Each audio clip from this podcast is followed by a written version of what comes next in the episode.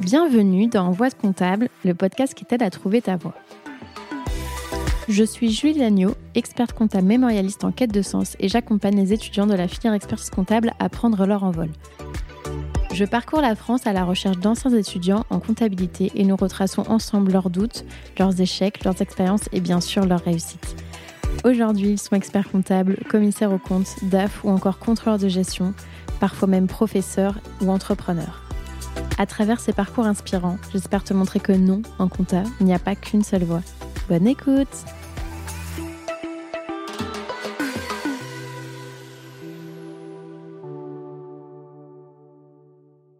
Et oui, c'est encore moi. Juste un petit mot pour t'annoncer la grande nouvelle. J'ai écrit un livre aux éditions Vuibert qui s'appelle Réussir l'expertise comptable et qui condense mes six années d'expérience en tant qu'étudiante et jeune professionnelle du chiffre.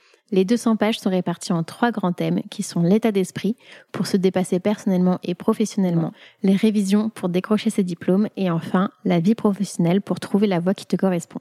Il est déjà disponible en librairie, sur la FNAC, sur Amazon, en format physique ou digital, donc si ça t'intéresse, je te mets le lien dans la description de l'épisode. Et maintenant, je te laisse en très bonne compagnie avec l'invité du jour.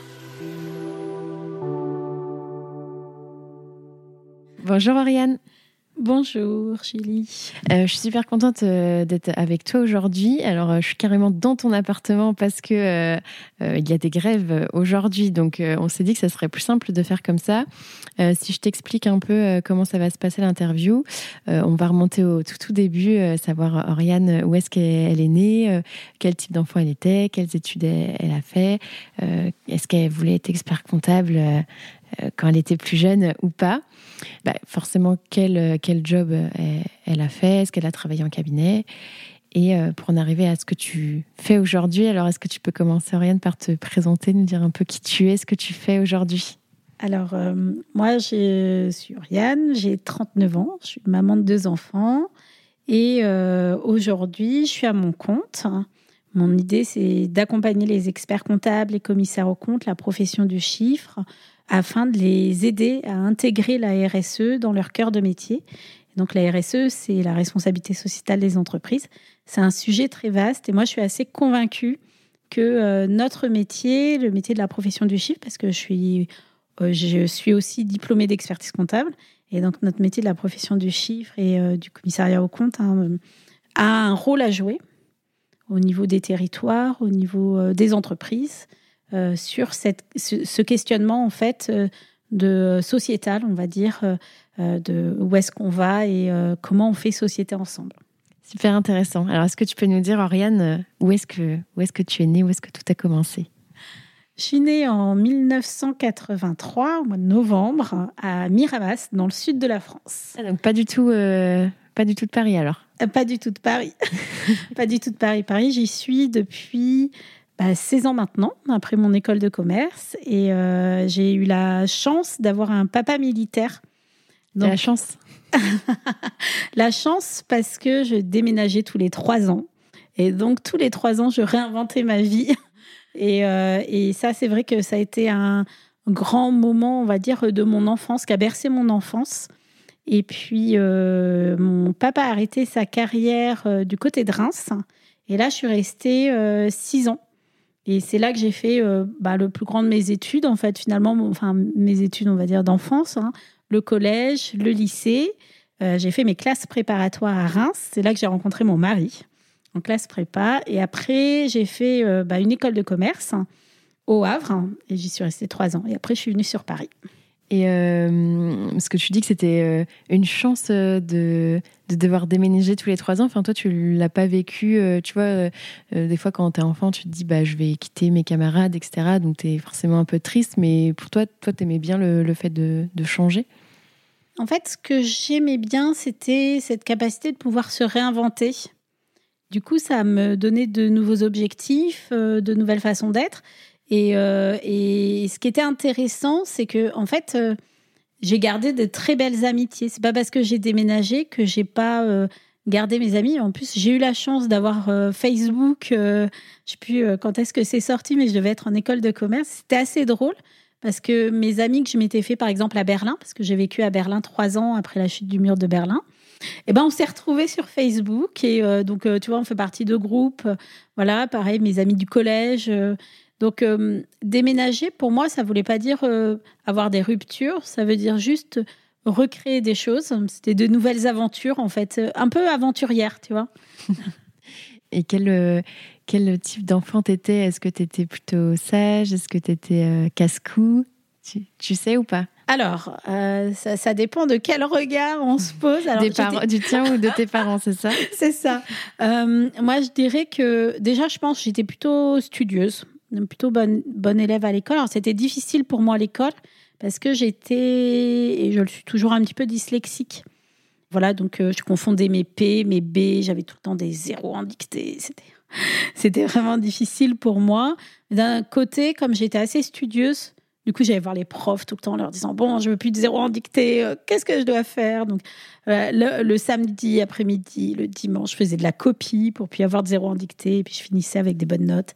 Après, j'ai eu moins de problèmes en dictée. Qu'est-ce que j'ai eu? Après, mes parents, bah, j'étais. Je pense que j'étais enfant et je le suis toujours, une petite boule d'énergie, j'aime bien dire ça. Et euh, du coup, c'était peut-être parfois un peu difficile pour mes parents de devoir canaliser un peu cette énergie. Voilà, après, euh, plutôt une enfant un peu courageuse, je dirais, sage, courageuse, et puis euh, qui, euh, qui découvrait la vie, quoi. J'aime beaucoup ça, la vie. Mm. Et tu avais des, des, idées un peu de, de métiers que tu voulais faire? Alors, Moi, je crois que j'ai voulu faire tous les métiers du monde. En fait, même aventurière. Que... Ouais, voilà, au même titre qu'on déménageait régulièrement, en fait, dès que je trouvais quelque chose qui était que je trouvais génial, bah, j'avais envie de le faire.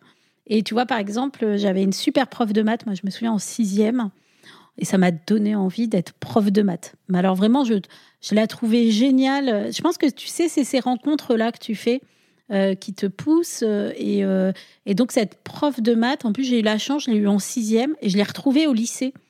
je l'ai eu en seconde. Et donc elle se souvenait de moi, je me souvenais d'elle.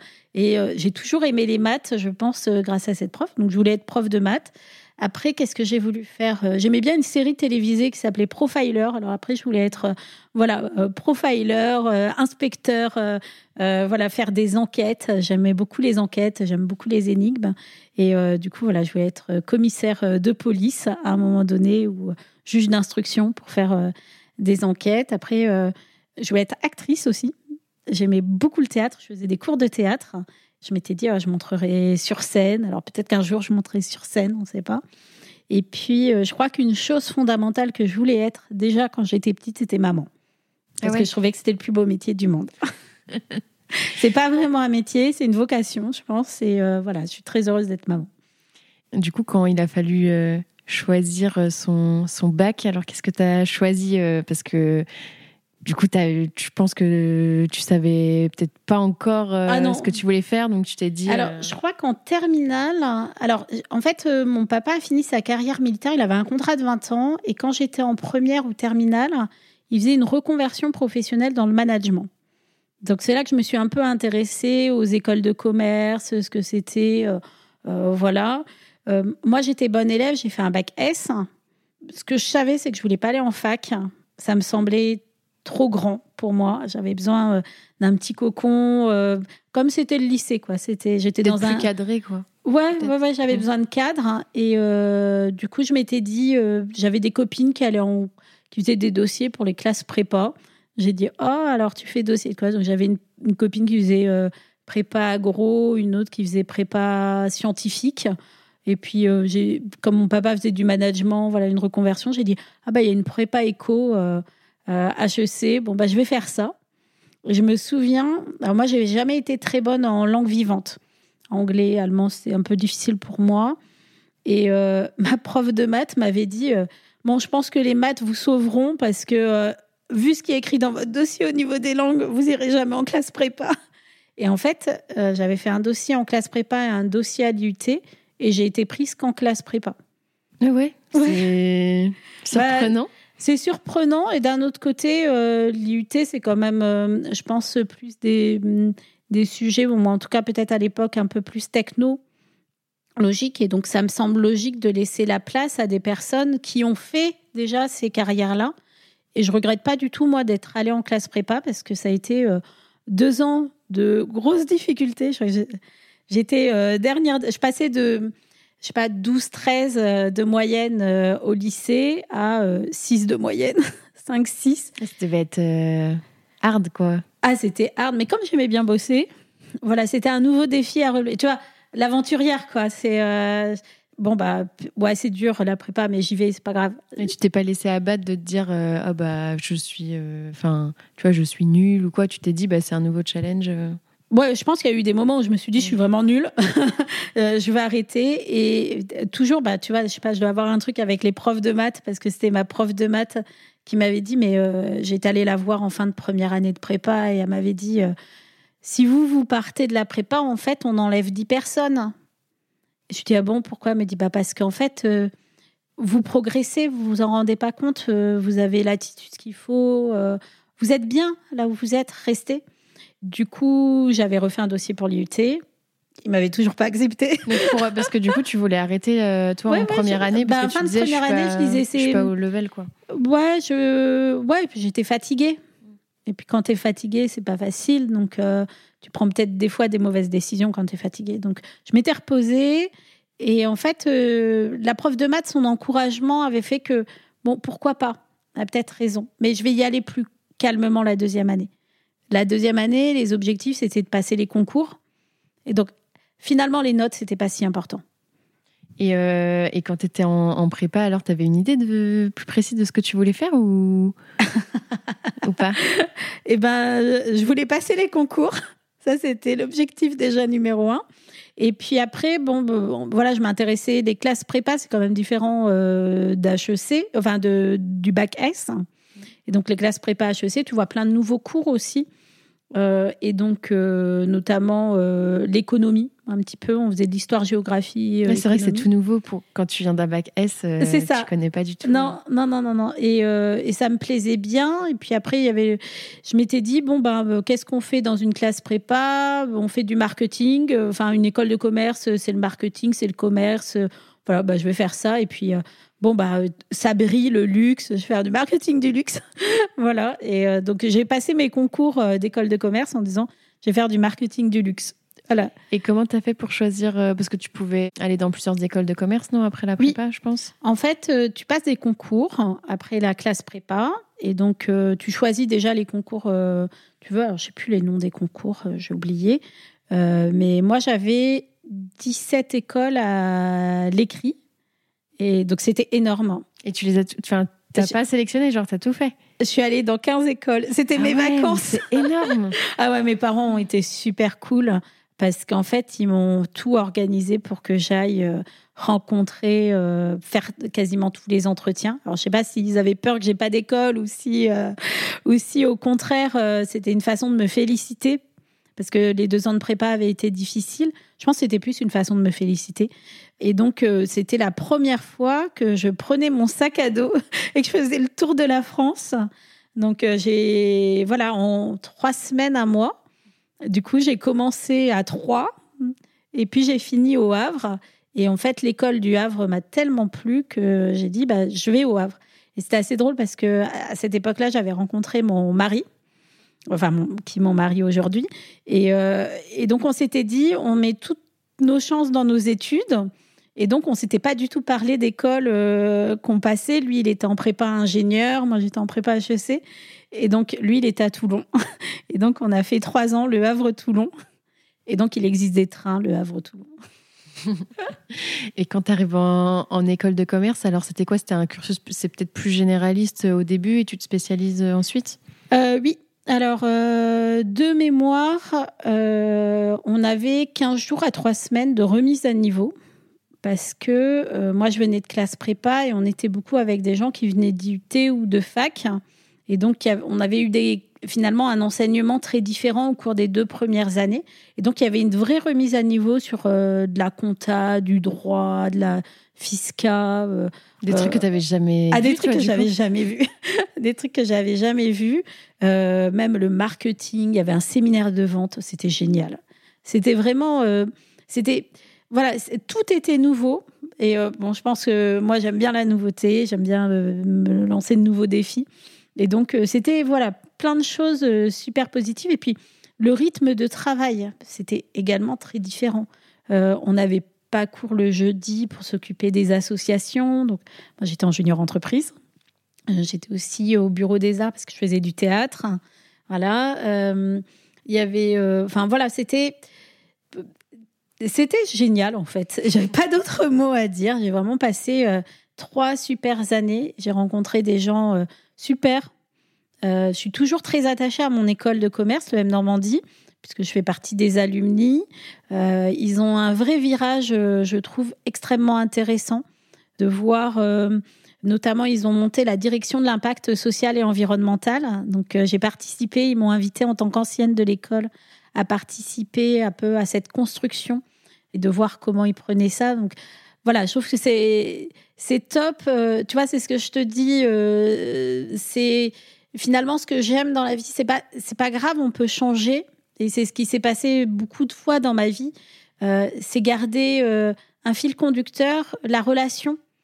Finalement aussi avec les individus, tu peux ne pas les avoir vus pendant 10 ans ou 15 ans, mais parce que tu as vécu un moment fort avec eux, à un moment donné, que tu as été, as partagé quelque chose de vrai, et bah, tu, peux le garder toute ta vie. Quoi. Et moi, c'est un peu ce que je ressens euh, dans mon école. Il y a des choses euh, voilà, sur lesquelles j'étais pas d'accord, puis il y avait des choses sur lesquelles euh, j'étais extrêmement d'accord. Et le fait, en tant qu'ancienne, de revenir, d'être là pour les jeunes aussi qui arrivent dans l'école, de faire, tu vois, les alumni, les recrutements, de, de, voilà, je trouve que c'est c'est rendre c'est rendre ce qu'on t'a aussi donné à un moment donné. Mais ça, c'est chouette.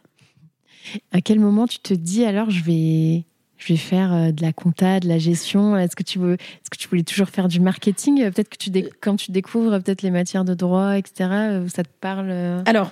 Quand j'étais en école, toutes les matières que je découvrais, je trouvais ça génial. c'était un vrai problème.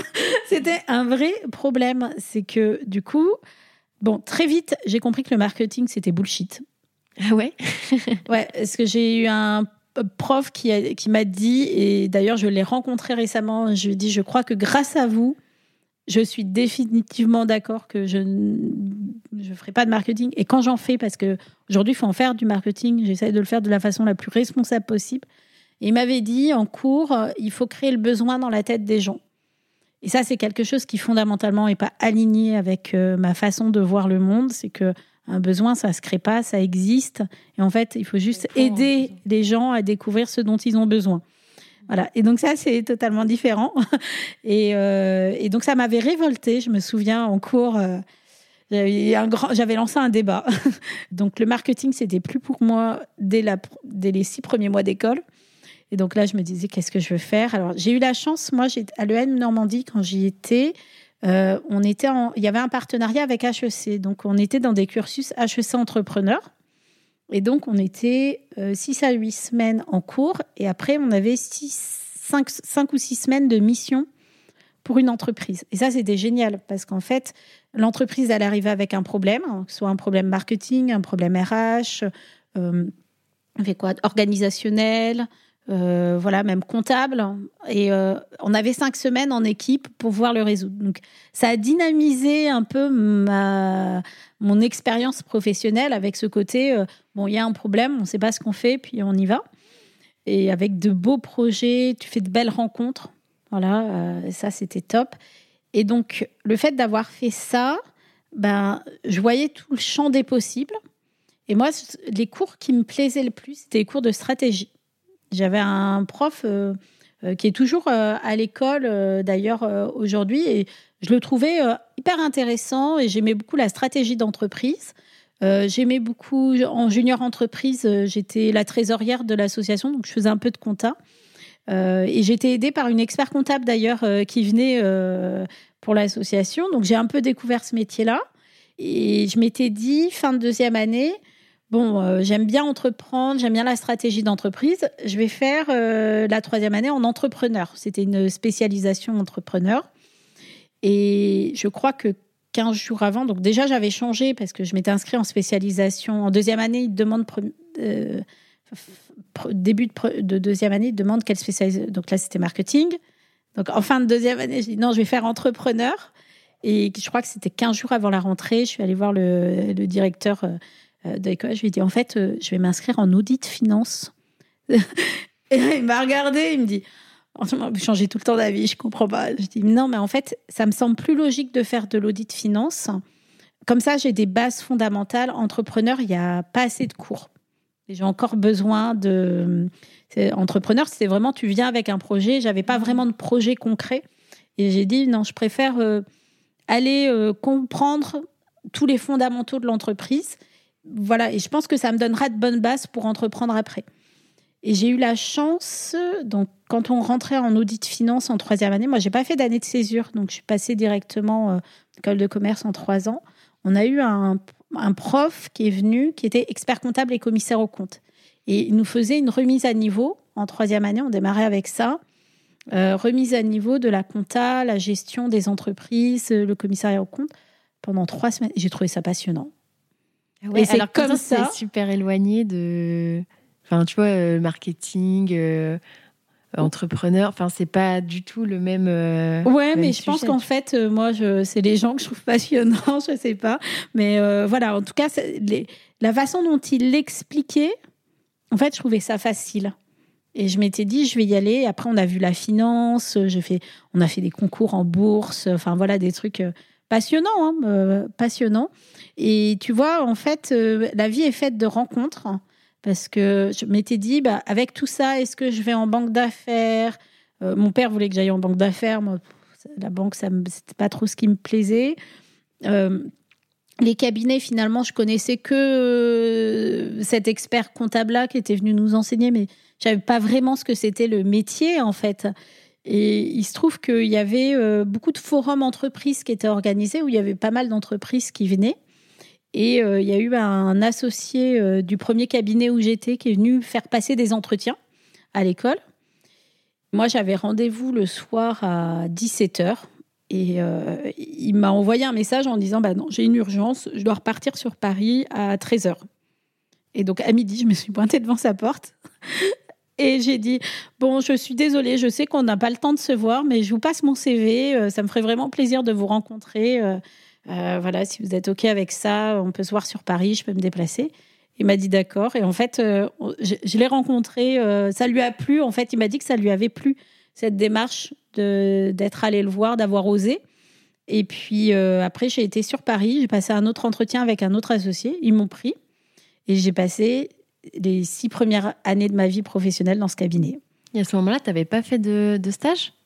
Non. Euh, ah non. Bah, c'était mon stage en fait. En fait, je postulais pour mon stage de fin d'études et après ils hmm. ont continué. Euh, on a continué ensemble pendant euh, pendant six ans. Quoi. Et alors, quand tu découvres le, cabinet, est-ce que ça, ça correspondait à l'idée que tu t'en faisais ou... C'était un cabinet d'audit et de conseil. Il y avait peu d'activités d'expertise comptable. Euh, c'était beaucoup de commissariats au compte, de missions d'évaluation, euh, des missions d'accompagnement au système d'information. Il y avait une dizaine d'associés, plus de 50 collaborateurs. C'était un cabinet en forte croissance. Et euh, moi, je suis arrivée, l'audit, mais j'étais hyper stressée parce qu'en fait, je, crois que je comprenais plus débit, crédit. Ça me voilà. Et en fait, à un moment donné, je me suis dit bon, allez, l'associé qui m'avait reçu me dit en fait, tu bosses bien, détends-toi, tout va mm. bien. À partir du moment où je me suis détendue, enfin, c'était génial.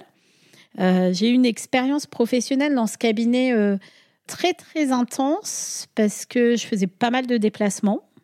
Et puis surtout, je faisais euh, un tiers de mon temps en commissariat au compte, vraiment audit légal. Hein. Et puis après, je faisais un tiers de mon temps en audit contractuel, mission un peu spéciale hein, de Transaction Services. Et puis, j'ai fait un tiers de mon temps en euh, système d'information.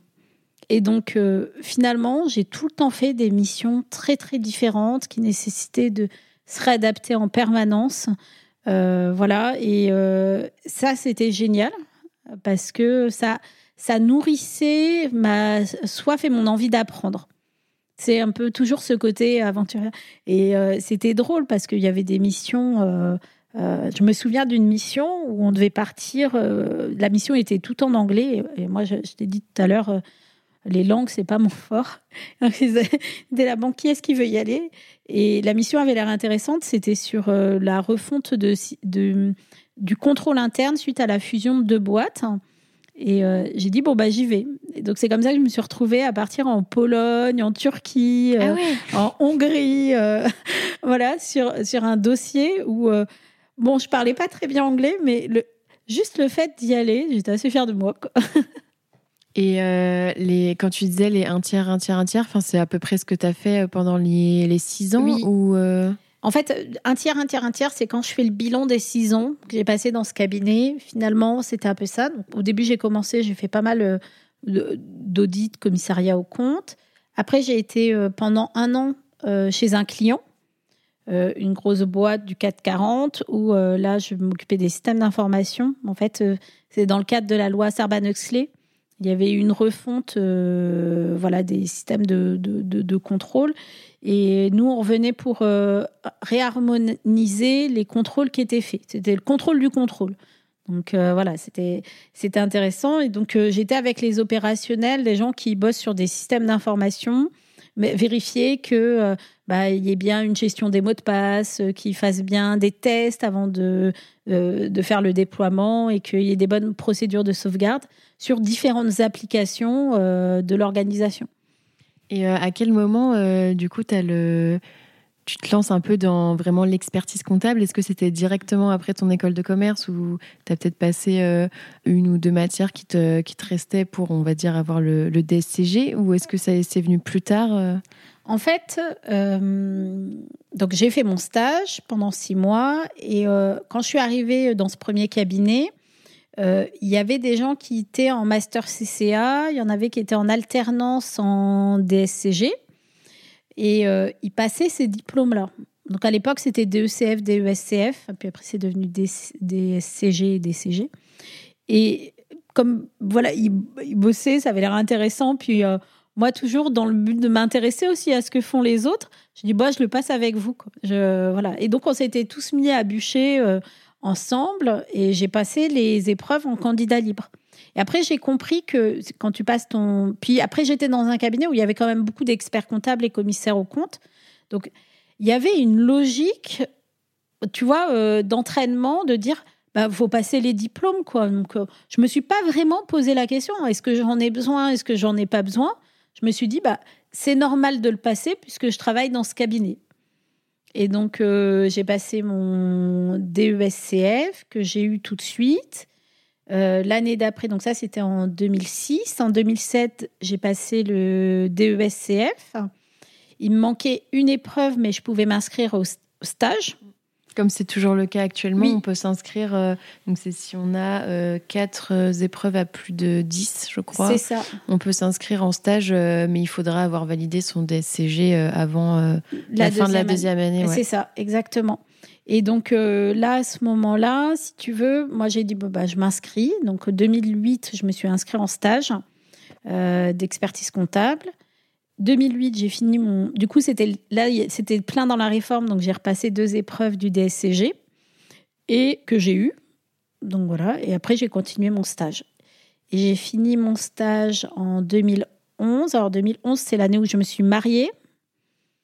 Euh, donc je me suis mariée en septembre et j'ai passé les épreuves en novembre. j'ai passé que les épreuves écrites et j'ai dit le mémoire, je le passerai après. Et j'arrivais pas à écrire mon mémoire parce que, bah, tu vois, tu te maries. Moi, ça faisait déjà 9 ans que j'étais avec euh, mon mari. Et donc, euh, j'avais plutôt envie d'un bébé.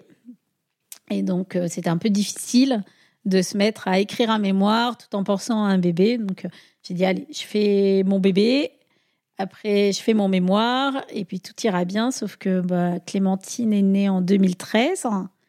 J'ai soutenu en mai 2014. Et là, ils m'ont recalé. Ils m'ont dit, le mémoire n'est pas suffisant. Euh, je suis sortie, c'était déprimant. Vraiment, c'était déprimant. J'ai dit, j'y vais pas, j'y retournerai pas. Et mon mari m'a soutenue en disant, bah si, tu vas y aller. Quand j'ai vu les résultats, il me demandait de réécrire un mémoire, de redéposer une notice. Donc, euh, du coup, j'étais retombée dans un process, euh, voilà. Et puis après, j'ai soutenu en novembre 2015, du coup, une deuxième version de mémoire que j'ai eue. Et donc, j'étais diplômée janvier 2016. Et le premier mémoire, du coup, c'était quoi le, le thème et comment tu l'avais trouvé? En fait, euh, moi, je faisais beaucoup. Euh, alors, c'était assez drôle, hein, mais euh, je faisais des audits d'acquisition. Dans, dans, le cadre de voilà, une boîte qui cherche à racheter une autre boîte ou un fonds d'investissement. Et à côté de ça, dans les missions que j'avais, je faisais des évaluations de préjudice liées à des opérations d'acquisition. C'était un peu de l'expertise judiciaire ou? Euh, Ouais, de l'expertise indépendante. Euh, mais c'était de l'évaluation en fait. Hein. Donc on essaie de trouver des, des, règles d'évaluation ou des, des, évaluations ou des, des euh, liées à des compléments de prix, ce genre de choses. Donc c'était finalement je voyais les deux casquettes de voilà euh, comment ça se passe euh, quand on veut acquérir une boîte et comment ça se passe bah, quand tu as fait l'acquisition mais que ça va pas. Et moi, je m'étais dit, en fait, euh, il y a un sujet qui est central dont on ne parle pas, en fait, quand on fait les audits d'acquisition. Euh, c'est euh, le rôle des hommes et des femmes clés et l'anticipation de l'intégration. Et donc, j'ai fait mon mémoire là-dessus en disant comment limiter les difficultés post-acquisition.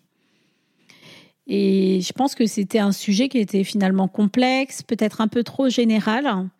Et la personne qui m'avait donné mon 4 points n'était pas présente au moment de ma soutenance. Euh, voilà, et voilà, ça a été assez difficile. Peut-être un mémoire un peu trop descriptif aussi parfois, parce que euh, finalement, je trouvais ça hyper intéressant. Euh, mais dans la pratique, j'avais pas fait de mission d'intégration post-acquisition. Donc voilà, je m'étais beaucoup renseignée, j'avais fait des interviews d'experts comptables qui faisaient ça. C'était pas suffisant en fait finalement pour répondre aux objectifs du mémoire. Peut-être ça s'est vu. La maturité aussi. Je pense que je passerai aujourd'hui mon diplôme, ce serait totalement différent de quand je l'ai passé quand j'avais une trentaine d'années, tu vois. Et donc le deuxième mémoire, j'ai gardé à peu près le même sujet, mais avec un vrai cas pratique, puisqu'à ce moment-là, j'étais dans une boîte et donc j'ai réorienté le sujet pour euh, montrer en fait euh, la nécessité de bien construire des tableaux de bord, euh, réussir à intégrer finalement les sociétés, puisque j'étais dans le euh, d'un entrepreneur qui avait racheté plein de boîtes dans différents pays et qui bah, essayait de monter des tableaux de bord dans le but de revendre son groupe à l'issue. quoi. Et finalement, du coup, ça s'est bien passé. Voilà, ça s'est bien passé. J'ai une note qui donne le mémoire, donc ça c'est bon, et donc qui donne le diplôme, et c'était parfait.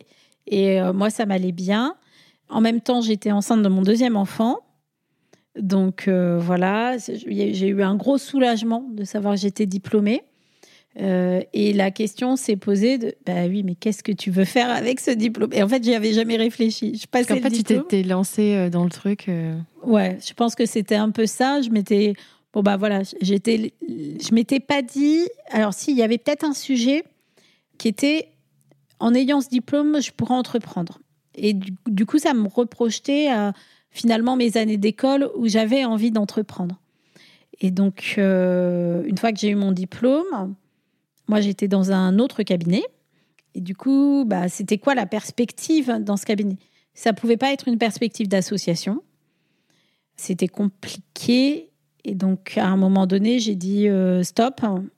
Et puis, euh, bah, bah, je me voyais pas retourner dans d'autres cabinets. C'était possible, hein je pense que les cabinets ont un vrai enjeu d'intégrer euh, tous ces jeunes qui ont des diplômes aujourd'hui et de les intégrer dans des vraies perspectives d'association. Mais moi, je me voyais pas, c'était trop compliqué. Et puis, j'étais dans une phase vraiment de questionnement, puisque j'avais eu mes enfants. Donc, à cette époque-là, euh, bah, Alexandrine, elle était petite, elle avait euh, un an à peine. Clémentine, elle en avait quatre. Et je me suis dit, qu'est-ce que je qu'est-ce que je fais, de quoi j'ai besoin, qu'est-ce que c'est qu'entreprendre? Et là, j'ai repensé à euh, la première semaine de développement durable que j'avais montée à l'école. C'était en 2004, j'étais avec des super copines euh, et on avait euh, parlé de développement durable et je m'étais toujours dit, c'est un vrai sujet et on ne le traite pas suffisamment à l'école, on avait, on était allé voir l'ADEME à Rouen, donc moi j'étais au Havre, voilà, on avait réussi à aller chercher des journalistes qui pouvaient nous parler du sujet. Tu vois, 2002, c'est euh, Johannesburg, hein, c'est Jacques Chirac qui dit notre maison brûle et nous regardons ailleurs. Hein. moi, j'étais en 2004, 2005, donc quelques, quelques années plus tard. On avait monté un amphi avec un journaliste qui connaissait très bien le sujet. J'avais trois personnes dans l'amphi. Le sujet, c'était pas du tout le sujet dans les écoles de commerce, mais bon, voilà. Il y a 20 ans, quoi. C'était il y a 20 ans, tu as raison, c'était il y a 20 ans. Et, euh, et du coup, euh, en 2018, enfin 2017, la fin 2017, début 2018, je me dis, qu'est-ce que je fais?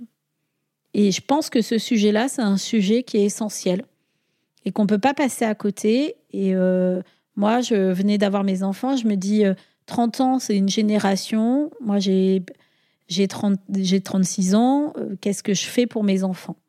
Et donc là, j'ai dit, je vais faire un cabinet d'expertise comptable, puisque j'ai mon diplôme, du coup, ça me permet de faire euh, un cabinet d'expertise comptable, et je vais le faire en me disant, c'est quoi le lien entre notre métier et le développement durable? Et donc là, je suis partie sur un projet qui était, euh, dont le contour était un peu flou, soyons honnêtes, hein, euh, mais ce dont était, ce que, enfin, ce en quoi je croyais et qui était certain, c'était l'expert comptable, le commissaire au compte, euh, a un vrai intérêt à comprendre ce que c'est ce sujet. Et donc moi, je suis allée défricher. Je suis partie à l'aventure. Et alors, tu as, échangé peut-être avec des experts comptables, des commissaires au compte, tu leur as parlé un peu de... Ah, je me suis pris une claque. je me suis pris une claque parce qu'en fait, euh, il faut que tu imagines, on est en 2018, c'est pas du tout le sujet dans la profession. Et donc, quand je disais non, mais moi je veux parler de développement durable, donc je suis allée au club développement durable, on était 10 experts comptables, ça se tire un peu dans les pattes, parce que ça faisait déjà. Les experts comptables qui y étaient, ça faisait déjà 10 ans qu'ils parlaient de développement durable, de RSE. Ils avaient développé des méthodes de comptabilité extra-financière, euh, voilà, et. Euh, en fait, finalement, il n'y avait pas de volonté. Enfin, moi, c'était un peu mon, mon observation. C'est que c'était un sujet d'expert qui restait entre experts. Et si toi, tu étais novice sur le sujet, bah, il y avait une marche énorme à faire pour te mettre à leur niveau. Parce que eux, ça faisait déjà dix ans qu'ils en parlaient. Et il n'y avait pas d'intermédiaire. Et euh, à cette époque-là, euh, c'était, euh, je crois, François Gégard, qui était président du club développement durable. Et il avait quand même monté un truc que moi j'ai trouvé intéressant. C'était, il appelait ça les journées business RSE. Pour essayer un peu d'acculturer à sa manière ce sujet de RSE avec un côté très business pour les cabinets. Et euh, moi, je me disais, euh, en fait, le vrai sujet pour moi, en tout cas, et c'est en ça euh, que j'avais un peu monté mon cabinet, c'était plutôt de dire, faut pas qu'on. L'idée, c'est pas forcément de monter un, enfin, de créer une nouvelle offre de service. C'est surtout comment tu intègres la RSE dans ton propre cabinet pour améliorer ton service. Et c'est comme ça que je la vois, la responsabilité sociétale. C'est-à-dire que le, un cabinet, enfin moi je vois aujourd'hui les experts comptables, ils me disent, vous commencez par l'interne, l'externe, qu'est-ce que je vais en faire? Euh, En fait, il euh, faut faire les deux en même temps. Parce que tes clients, ils ont besoin que tu t'intéresses au sujet, donc tu leur proposes de nouveaux services, juste de réflexion. Mais comment tu le fais? Bah, Tu l'abordes par ton métier de base, en fait. Hein. La compta, les chiffres. Donc, euh, moi, je pense, j'ai essayé pendant cette période où j'étais seule de comprendre comment on pouvait intégrer la RSE dans notre cœur de métier pour accompagner le chef d'entreprise qui intervient dans un écosystème qui est en plein bouleversement et plein d'incertitudes. Parce qu'en fait, il est totalement faux aujourd'hui de faire des budgets ou des BP avec des perspectives de croissance à long terme. On est tellement dans l'incertitude, tu vois, entre les catastrophes naturelles, les crises énergétiques, les, crises climatiques. Hein. Je veux dire, quand il fait 40 euh, degrés à Paris, les gens ils travaillent pas, c'est faux. C'est physiquement c'est épuisant pour le corps. Donc euh, penser que euh, bah, on peut faire tourner des machines avec des gens derrière ou penser que il y a suffisamment d'eau pour voilà, tu vois, suivant le, le secteur d'activité, bah c'est compliqué en fait. Et donc, comment tu arrives dans notre métier à continuer d'accompagner ton client en toute connaissance de cause, en l'aidant quand même à développer son business ou fermer son business, parce que ça peut être aussi la question, si le business il n'est pas durable, si le modèle d'affaires de l'entreprise n'est pas durable à moyen long terme, bah, comment tu accompagnes ton client dans la fin de vie de son entreprise pour qu'il redémarre un nouveau sujet, une nouvelle façon de fonctionner sur son métier? Et donc c'est ce sujet-là qui, moi, euh, m'a beaucoup questionné.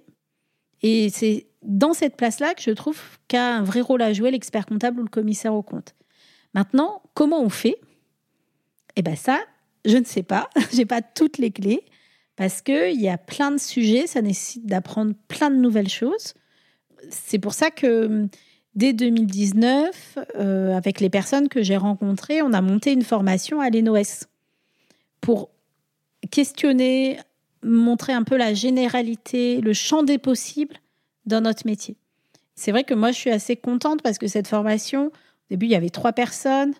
L'année dernière, on était 20. Donc je vois qu'il y a une vraie évolution sur ce sujet dans la profession. Et euh, je me dis, euh, bah, j'ai fait ma petite part du colibri, tu vois. Euh, c'est ça qui est important. le colibri, je ne sais pas, tu sais ce que c'est? Oui, je connais l'histoire, mais peut-être que tu peux la raconter s'il y a des personnes qui ne connaissent pas. Alors, le colibri, c'est une histoire racontée par Pierre Rabhi. qui explique que bah, la forêt, elle brûle et donc tous les animaux de la forêt sont en train de, de, de, de, s'enfuir, sauf le colibri qui va à la rivière et qui prend des petites gouttes et qui, euh, voilà, qui euh, essaye d'éteindre le feu. Et euh, moi, j'ai souvent tendance à dire, bah voilà, il y a d'autres animaux qui vont voir le colibri. Qu'est-ce que tu fais Pourquoi tu le fais? Donc il dit, je fais ma part. Et moi, j'ai envie de dire que le fait de voir le colibri faire sa part, eh ben, ça donne envie aux autres animaux aussi de faire leur part et d'aller éteindre ce feu de la forêt. Voilà. Et j'aime beaucoup cette histoire. Et euh, mon premier cabinet, du coup, je l'avais monté vraiment avec ce logo de colibri, euh, parce que je trouvais que c'était euh, une belle histoire. Moi, c'est un peu ça, si tu veux, j'ai défriché, je dirais en 2018, cette question de la place de l'expert comptable ou du commissaire au compte vis-à-vis de la responsabilité sociétale. donc toi, comment tu as fait alors quand tu as, monté ton cabinet? Est-ce que tu n'avais pas peur d'entreprendre? Du coup, de ce que je comprends, tu étais toute seule. Euh, comment tu fais pour, euh, pour trouver un nom, pour trouver des logiciels, pour trouver des clients? Alors, je sais pas si tu avais des clients peut-être plus. Euh, si tu étais déjà tourné vers la RSE, peut-être des assos, ce genre de choses ou... Alors, je dirais que le premier sujet, c'était que je me lançais sur un métier que je connaissais pas, enfin sur deux métiers que je connaissais pas. Le métier de l'expert comptable, parce que moi je viens du monde de l'audit et du conseil. Donc, tu n'avais pas du tout fait d'expertise comptable? J'avais pas du tout fait. Les, les seules écritures que j'avais passées, c'était dans ma junior entreprise en tant que trésorière, tu vois. Donc, euh, autant te dire euh, pas grand-chose. Par contre, j'avais quand même une culture des comptes, enfin voilà. Et puis, euh, moi, j'ai un principe de vie c'est quand tu te lances dans un nouveau projet et que tu sais pas comment ça fonctionne, bah, tu vas voir les autres, tu leur demandes ce qu'ils font. Donc, j'étais allée au, au CJEC de Paris, j'ai rencontré plein de jeunes experts comptables, super. J'ai vraiment c'était vraiment pour moi un soulagement, tu vois. Euh, on dit euh, on n'entreprend pas seul en fait. On est peut-être seul dans son entreprise, mais euh, généralement on n'est jamais seul à entreprendre. En tout cas, moi c'est vraiment ce que j'apprends de pas être seul derrière son tableau Excel, ce qui peut arriver quand tu es collaborateur en cabinet, mais c'est vraiment de se dire créer une dynamique autour de moi et je vais chercher et je donne et je reçois en permanence des uns et des autres. Et euh, donc, euh, du coup, j'ai questionné c'est quoi les outils? Je suis allée au congrès, c'était la première fois de ma vie que j'allais au congrès de l'ordre des experts comptables. Et je ne comprends pas pourquoi, je, en 15 ans de cabinet, j'ai jamais été dans un congrès de l'ordre des experts comptables. C'est génial.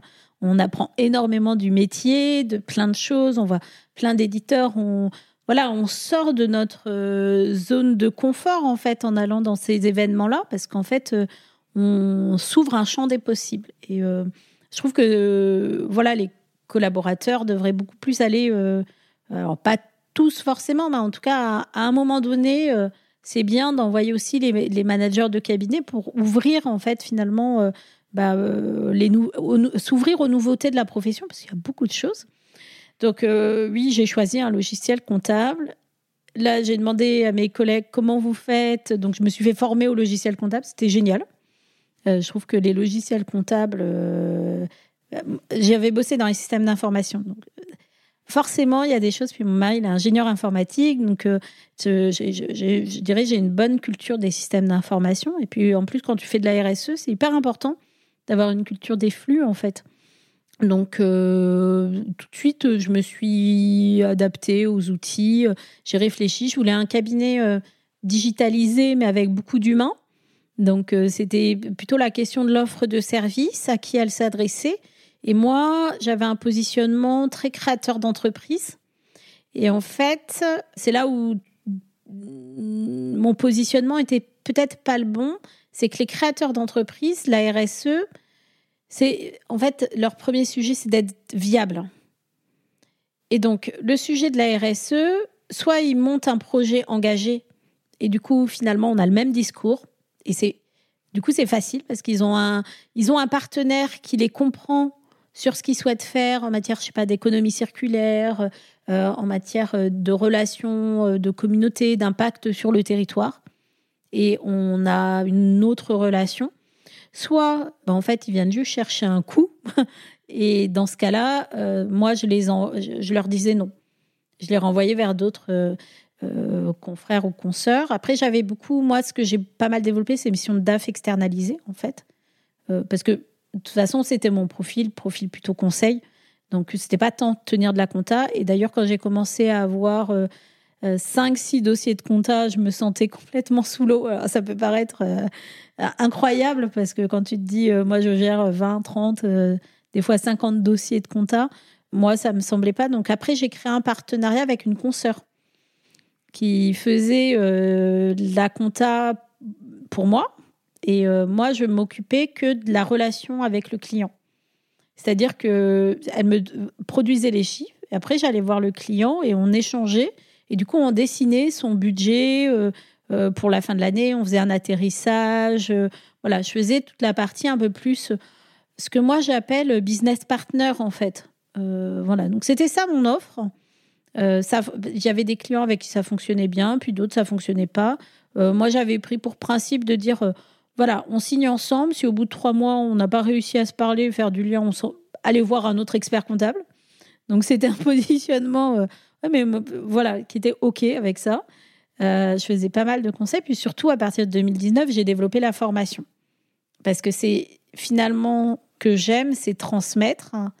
Et donc, euh, ça me semblait intéressant d'avoir un organisme de formation pour monter des formations sur la RSE. Dès que j'apprenais quelque chose, finalement, j'en faisais l'objet d'une formation.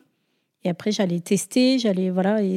Donc, ça me permettait aussi d'avoir un niveau de veille toujours actif, la formation puisqu'il faut mettre à jour régulièrement ces supports. Et puis, euh, c'était une façon aussi, donc euh, j'allais former en école. Donc, j'ai DCG, DSCG, Management et Contrôle de Gestion. Et ce que j'ai trouvé hyper intéressant dans ce programme de DSCG UE3, c'est qu'il y avait énormément de liens avec le management, la stratégie de l'entreprise et donc la RSE. Et donc, c'était, pour moi, c'était un premier pas de dire qu'en fait, notre profession, enfin c'est comme ça que je me suis rendu compte, notre profession, elle est en capacité d'en parler puisqu'on a des jeunes qui font le DSCG, qui ont passé l'UE3. Et donc dans l'UE3, peut-être c'est une petite partie, mais on te parle quand même de RSE. On te parle de partie prenante, on te parle de stratégie d'entreprise. C'est ça la RSE. Et donc, du coup, j'étais euh, surprise après quand j'interrogeais mes, bah, les, les, étudiants que j'avais devant moi, de leur dire bah, Qu'est-ce que vous faites en cabinet? Ça m'a permis aussi, tu vois, d'aller euh, donner, faire de l'enseignement sur ces matières-là, de rencontrer plein de jeunes qui étaient en cabinet. Et donc, je leur ai demandé, bah, vous, en bac plus 5, qu'est-ce que vous faites en cabinet? Des fois, c'est décevant. C'est triste, moi, je trouve. C'est-à-dire que les gens, ils sont en bac plus 5 et ils font encore de la saisie comptable. Ils sont pas dans l'analyse. Ils sont pas dans la restitution au client. Et ça, je trouve ça dommage. Parce qu'en fait, je crois fondamentalement que les jeunes en DSCG, ils ont une capacité à parler aux clients, ils ont une capacité. Moi, j'ai fait une école de commerce. Hein. Je te dis, j'ai fait un parcours entrepre... Euh, HEC entrepreneur où euh, toutes les six semaines, on était face à des entreprises. Bah oui, ok, on est jeune, mais on va vous expliquer des choses. Peut-être qu'on n'a pas tout compris, mais ce qu'on va vous expliquer, ça vous est utile. Et ben, je trouve que euh, quelqu'un qui est en DSCG, euh, s'il fait que de la saisie et qu'il ne parle pas au client, bah, le cabinet, il perd de la valeur ajoutée. Parce que ce qu'il apprend, le jeune, euh, dans ses études, soit la fiscale, sociale, il est tout à fait capable de le mettre en application.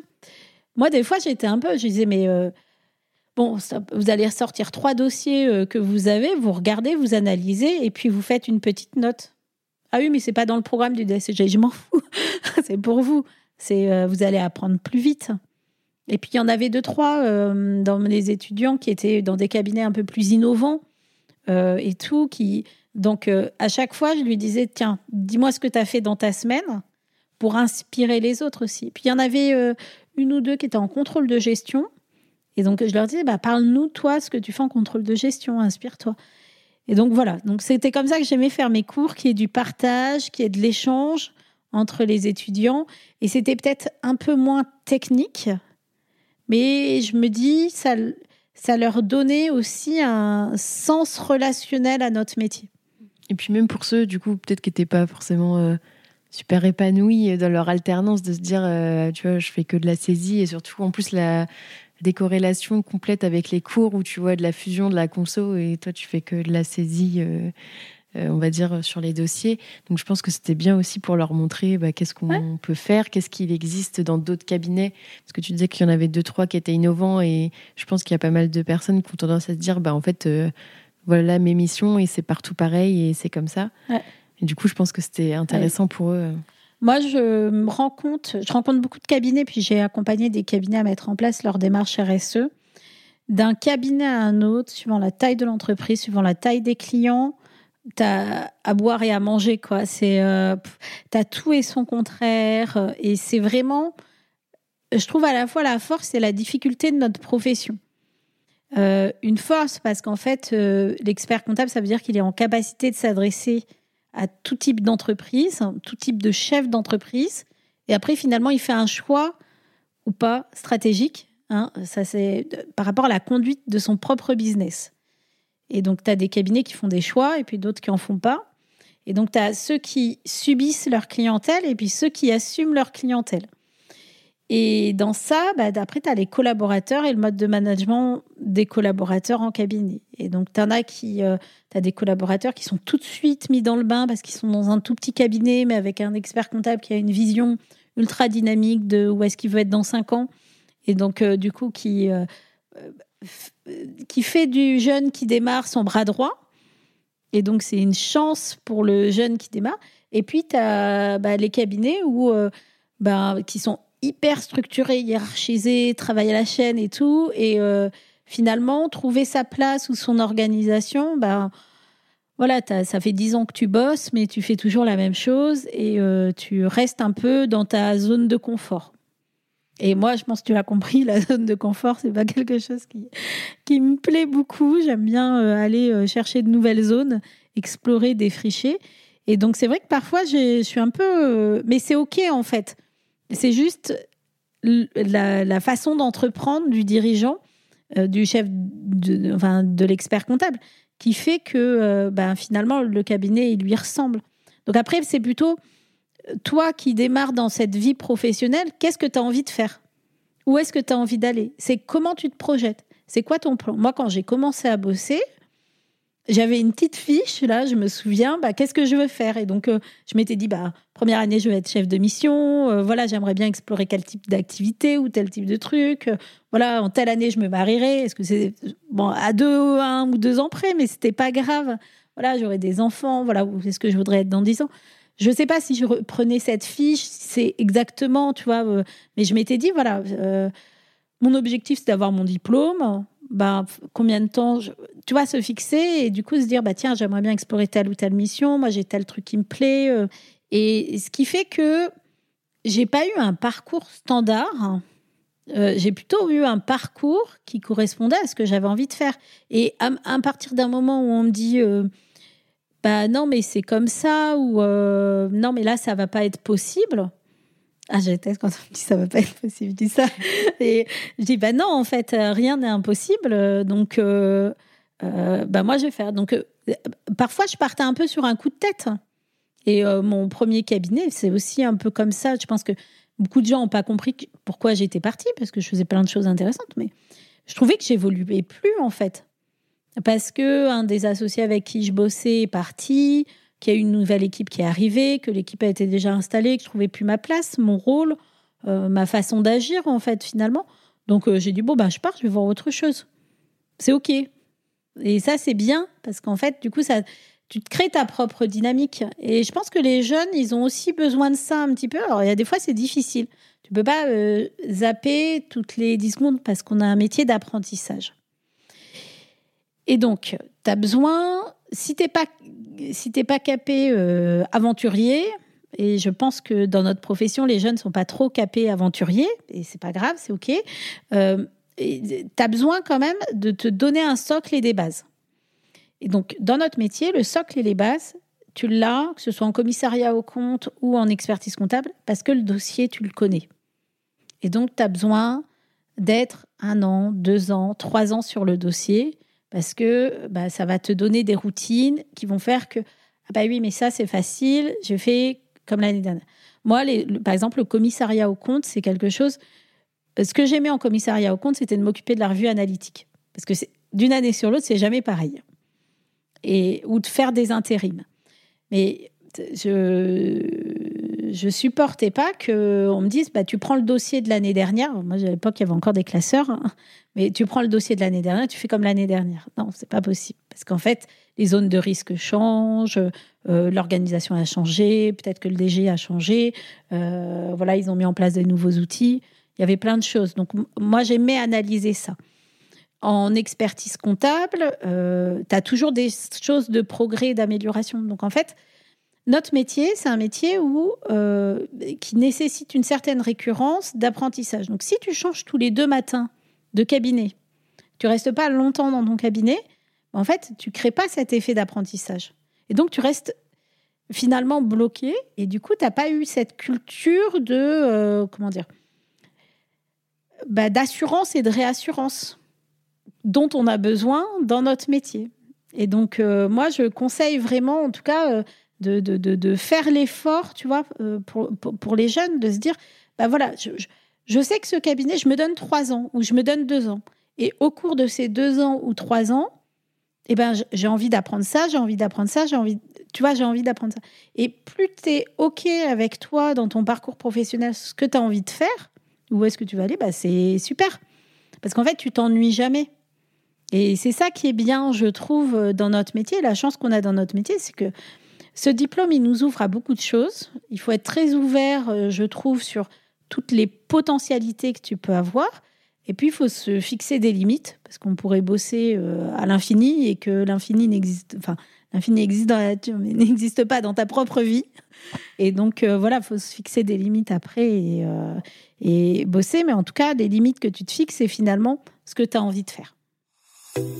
Hop, hop, hop, tu croyais quand même pas qu'on allait s'arrêter là. Il semble que notre invité était un tout petit peu bavard. Alors si tu veux connaître la suite de ces aventures, il faudra patienter jusqu'à la semaine prochaine. En attendant, tu peux m'aider à faire connaître le podcast en choisissant parmi ces trois options. Le plus rapide d'abord, c'est de me donner 5 étoiles sur ton appli de podcast préféré. Le second, c'est de m'écrire un gentil commentaire pour m'encourager et faire plaisir à l'algorithme. Et bien sûr, tu peux aussi en parler autour de toi. Mais bon, le top du top, ce serait quand même de faire les trois. Pour découvrir le prochain épisode, je te donne rendez-vous dimanche prochain à 10h